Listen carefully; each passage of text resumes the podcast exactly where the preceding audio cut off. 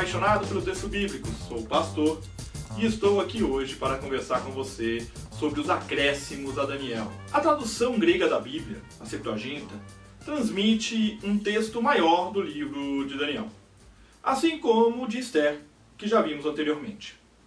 No caso do profeta Daniel, este acréscimo aumenta em 50% o tamanho da obra.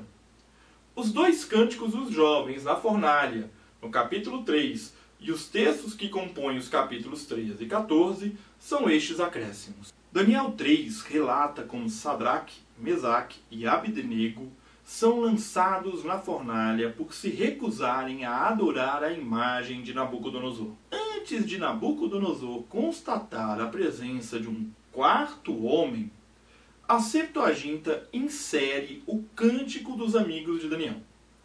O primeiro cântico de Abednego é uma confissão de pecados antes da morte e expressa a esperança de que o martírio dos três apague os pecados de Israel. O segundo cântico, chamado de Hino dos Três Jovens, expressa o poder criador de Deus e sua justiça se manifestando, enfatizando o poder de Deus em tudo. O capítulo 13 apresenta a narrativa de Daniel e a bela Susana. A história de como Daniel salva Susana, bela e casta, das mãos de dois anciãos que tentam reverter o ataque sofrido acusando Susana de seduzir um jovem. Daniel vai em defesa de Susana no julgamento como uma testemunha dos fatos. O objetivo do texto é validar a Torá no exílio. Não é porque se está fora da Judéia que não se observará as leis de Deus.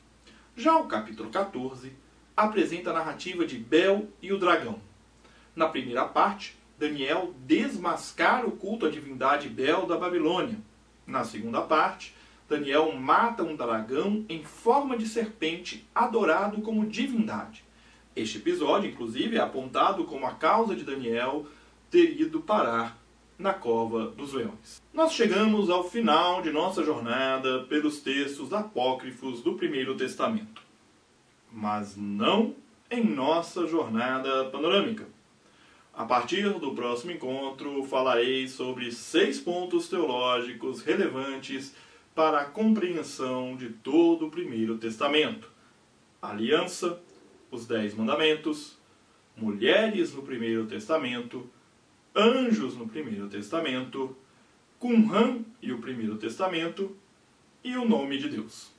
Estes temas serão uma breve exposição do pensamento de Martin Russell, o autor que usamos de base para a nossa jornada pelo Primeiro Testamento.